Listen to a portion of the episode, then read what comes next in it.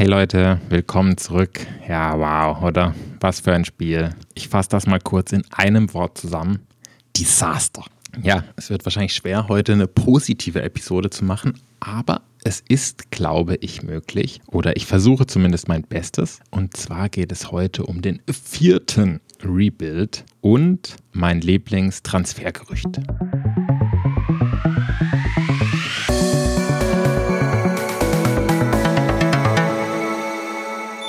Gestern war die Niederlage gegen Chelsea 0-2 im EFL League Cup. Und ja, das Spiel an sich war wie gesagt ein Desaster, aber die Pressekonferenz im Nachgang war eigentlich ganz spannend. Und zwar hat Conte da einiges äh, Spannendes gesagt. Zum Beispiel, every game we struggle. Da habe ich mich äh, sehr gut wiedererkannt, weil diese Spiele anzuschauen ist echt ein Struggle. Er hat aber natürlich auch noch ein paar inhaltliche Sachen gesagt über den Rebuild, auf den wir später eingehen. Aber jetzt springen wir erstmal noch ganz kurz, ganz, ganz kurz in das Spiel.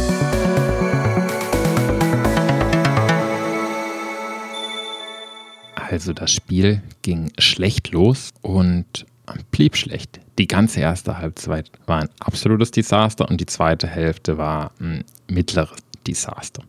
Dabei war der Plan eigentlich nicht schlecht. Ich glaube, man wollte einfach auf ein 0-0 spielen. Was ja gut ist, Auswärtstore zählen ja nicht als Auswärtstore im League Cup. Und dann hätte man zu Hause frei aufspielen können, das Spiel machen und dann 100% aufs Rückspiel committen können. Und wenn man das Spiel mal Revue passieren lässt, dann hatte Chelsea tatsächlich auch keine richtig gute Chance, die sie selber herausgespielt haben. Wir haben ihnen einfach zwei Tore geschenkt. Und ja gut, wenn man 2-0 führt, dann macht man auch nicht mehr so viel fürs Spiel. Aber trotzdem ist es ja schon was Kleines. Positives, sage ich mal. Wobei all in all natürlich Chelsea stark überlegen war und Tottenham hat so viel ja, vermissen lassen. So viel Einsatz, Qualität, Kampf, das war alles gar nicht da. Und vor allem in der Defensive hat man gemerkt, dass dir einfach gefehlt hat. Dir ist ja vielleicht nicht der beste Abwehrspieler, aber der ist auf jeden Fall der beste Leader,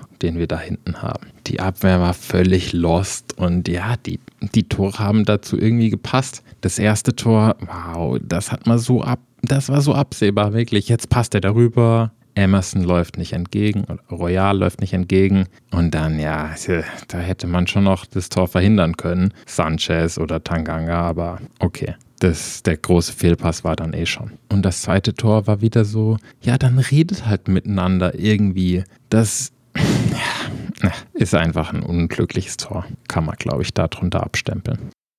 In der zweiten Halbzeit wurde es dann besser, aber so wirklich irgendwas Zwingendes haben wir halt auch nicht auf die Reihe bekommen. Und war dann eher noch glücklich, dass wir das 2-0 oder das 0-2 gehalten haben und so immerhin noch eine Chance das Rückspiel haben. Man hat schon sehr gut sehen können, dass es einfach an vielem fehlt. Und deswegen kommen wir jetzt zum nächsten Themenblock und zwar dem Rebuild, also dem Wiederaufbau des Teams. Und damit ist Conte jetzt der vierte Trainer, der das fordert. Nach Pock, Mourinho und Nuno sagt auch Conte, dass das, der Kader braucht einfach einen richtigen Wiederaufbau.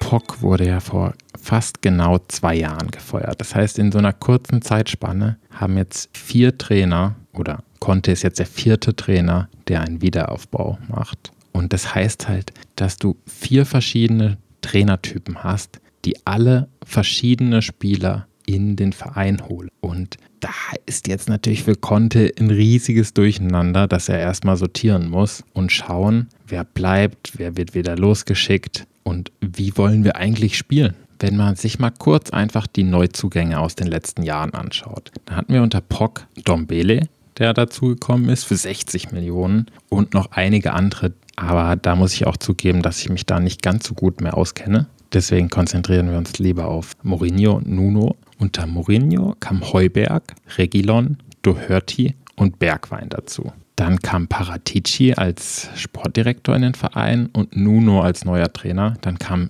Skip und Cessignon zurück von der Laie. Und es wurde Royal, Hill, Romero und Golini neu verpflichtet. Alles generell nicht schlechte Spieler, außer vielleicht Doherty. Aber passen die jetzt wirklich ins System? Schauen wir zum Beispiel Heuberg an. Der spielt super, hat unter Mourinho super gespielt. Jetzt, die letzten Spieltage waren nicht ganz so gut.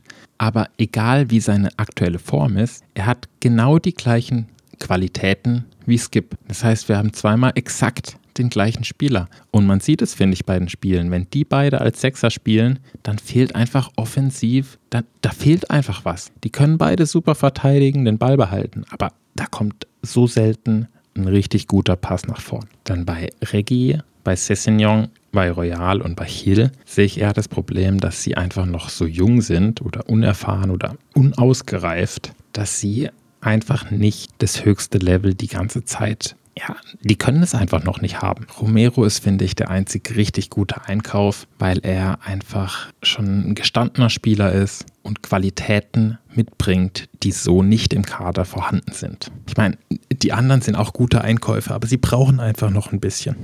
Man braucht einfach einen Mix aus gestandenen Spielern und jungen Spielern. Und da ist halt gut, wenn man einen Trainer hat, der langfristig denkt und nicht jede jedes Dreivierteljahr oder was auch immer einen Trainerwechsel hat. Und da kommen wir zum Positiven. Und zwar hat Conte auf seiner Pressekonferenz sehr viel Long-Term, also Langzeit-Commitment ähm, ausgedrückt. Und Conte ist ja eigentlich eher ein Trainer, der immer schnell den Verein wechselt. Aber wäre cool, wenn er hier was Langfristiges aufbaut.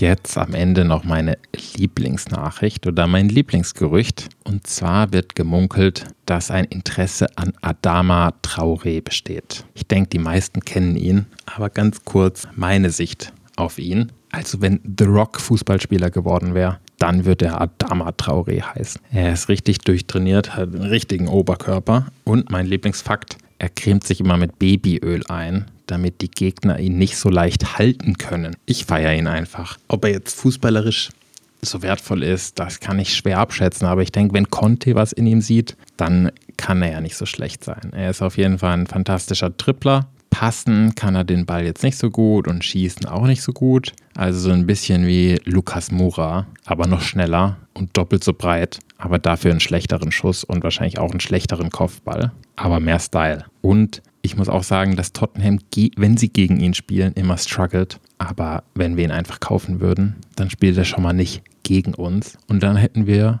zumindest mal einen Struggle weniger. Was ja auch wieder der Titel der Episode ist. Also ein perfektes Ende. Ich wünsche euch allen ein schönes Wochenende. Und das Spiel am Wochenende ist ja FA Cup gegen Mokambe oder so. Mokomb, weiß nicht, wie man das ausspricht. Tut mir leid an alle Mokomb-Einwohner aber das sollte auf jeden Fall ein Sieg werden oder zumindest ein historisches Desaster. Damit sage ich, macht's gut, come on, Lisbon.